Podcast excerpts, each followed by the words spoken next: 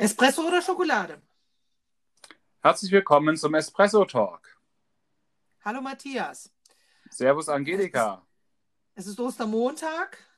Die Kartage und das wunderbare Fest der Auferstehung liegt noch nicht ganz hinter uns, aber wir stehen am Anfang der Osterzeit.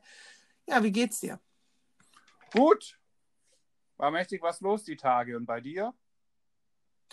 Also hier war auch einiges los. Wir haben ja mit Espresso Church versucht, die Nacht zu durchbeten oder wir haben es nicht nur versucht, wir haben es konkret gemacht.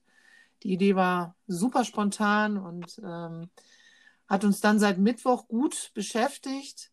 Aber dann lief alles in der Osternacht und wir waren sehr froh. Wir sind auch froh über die Rückmeldung, dass viele Menschen sich da angesprochen gefühlt haben, dass sie auf diesem, diese Art und Weise Ostern begehen konnten, obwohl sie zu Hause sein mussten. Wie war es mhm. bei dir?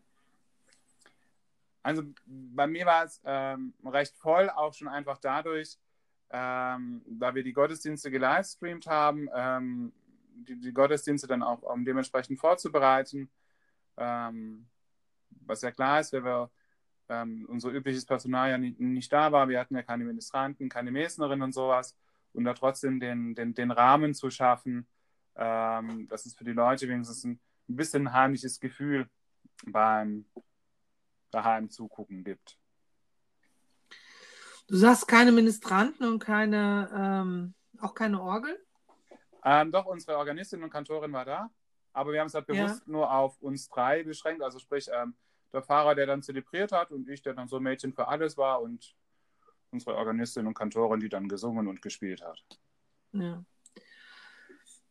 Ich weiß nicht, wie es dir ging. Also ich habe besonders jetzt in diesen, bei diesen Osterfesten gemerkt, mir fehlen die Menschen. Wir haben so eine Weggemeinschaft, ähm, die seit einigen Jahren unterwegs ist, die Glauben miteinander teilt und wir haben das versucht über Zoom zu machen und es war eine gute Osterfeier, aber ich habe gemerkt, so langsam aber sicher, ich bin jetzt so die sechste Woche, glaube ich, die ich so freiwillig in dieser Zurückgezogenheit auch lebe, mit wenig Außenkontakten fehlen mir die Menschen. Mhm. Und ich merke da, ja, ich frage mich auch inzwischen, wie wird es weitergehen? Wann äh, werden wir wieder Gottesdienste feiern dürfen? Wann werden wir uns wieder umarmen dürfen? Ähm, und ich frage mich auch, wie wird sich die Welt verändern? Mhm.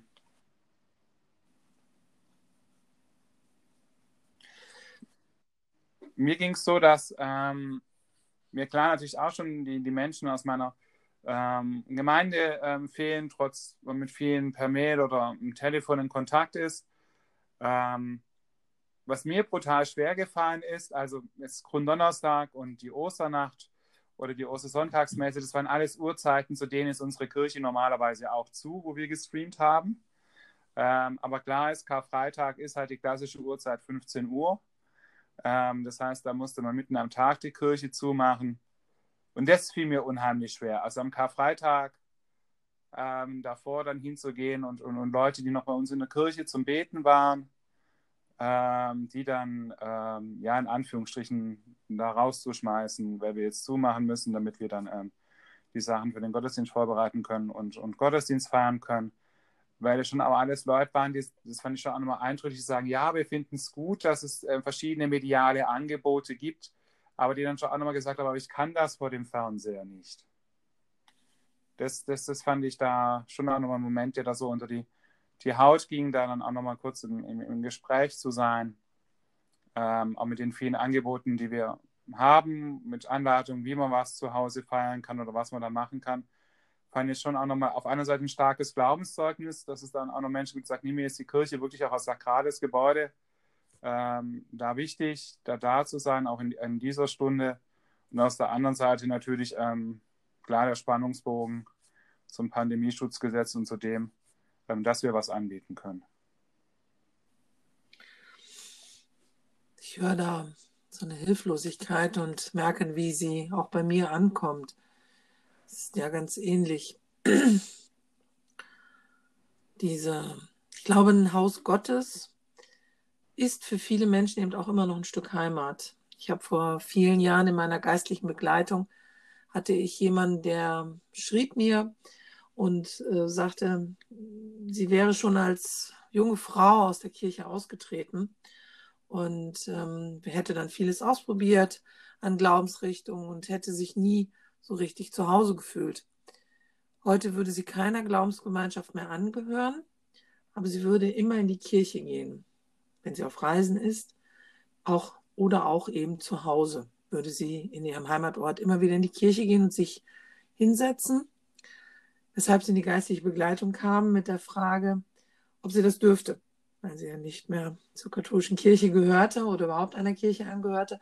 Und sie hätte das Gefühl, das wäre so ein bisschen wie Nutzung von fremden WLAN, wenn sie sich einfach in die Kirche setzt. Ich fand das eine ganz süße Formulierung.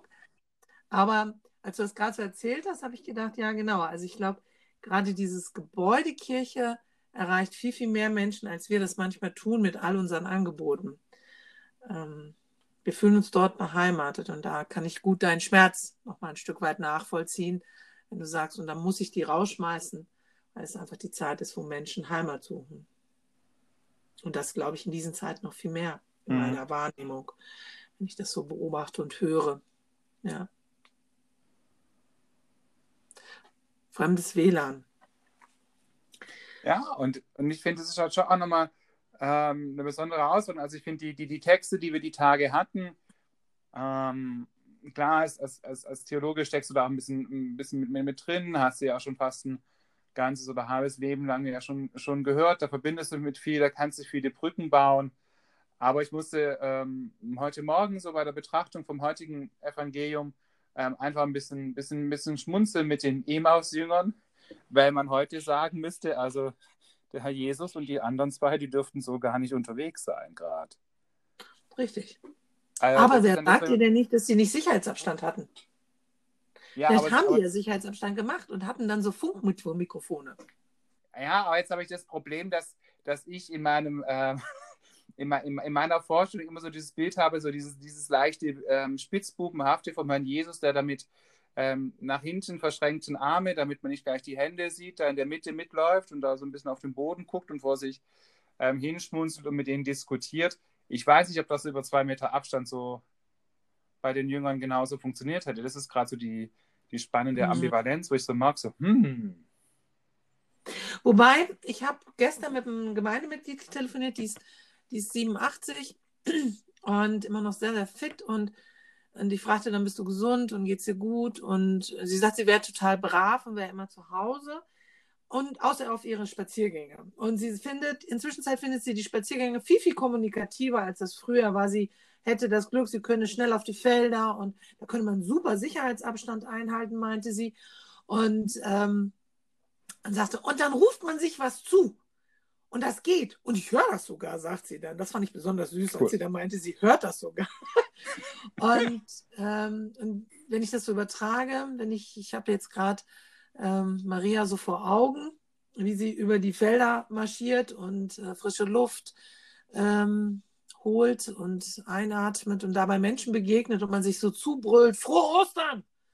Und wer sagt, wer sagt uns das nicht, dass es vielleicht nicht auch da möglich ist, dass mhm. da über diese Entfernung ähm, etwas passiert. Und bei all dem, dass ich leide und mir menschliche Nähe fehlt, habe ich an manchen Stellen aber wiederum das Gefühl, dass es gerade sehr viel intensiver ist, mhm. weil man sich auf einmal mehr Zeit nimmt, weil man sich gegenseitig im Blick hat. Ich erlebe das hier in der Nachbarschaft.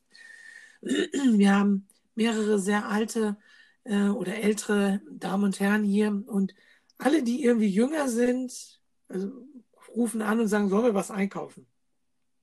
Also wirklich die eine Dame, ich hatte jetzt ähm, mehrere Blumensträuße vor der Tür und dann habe ich mir überlegt, das geht richtig ins Geld.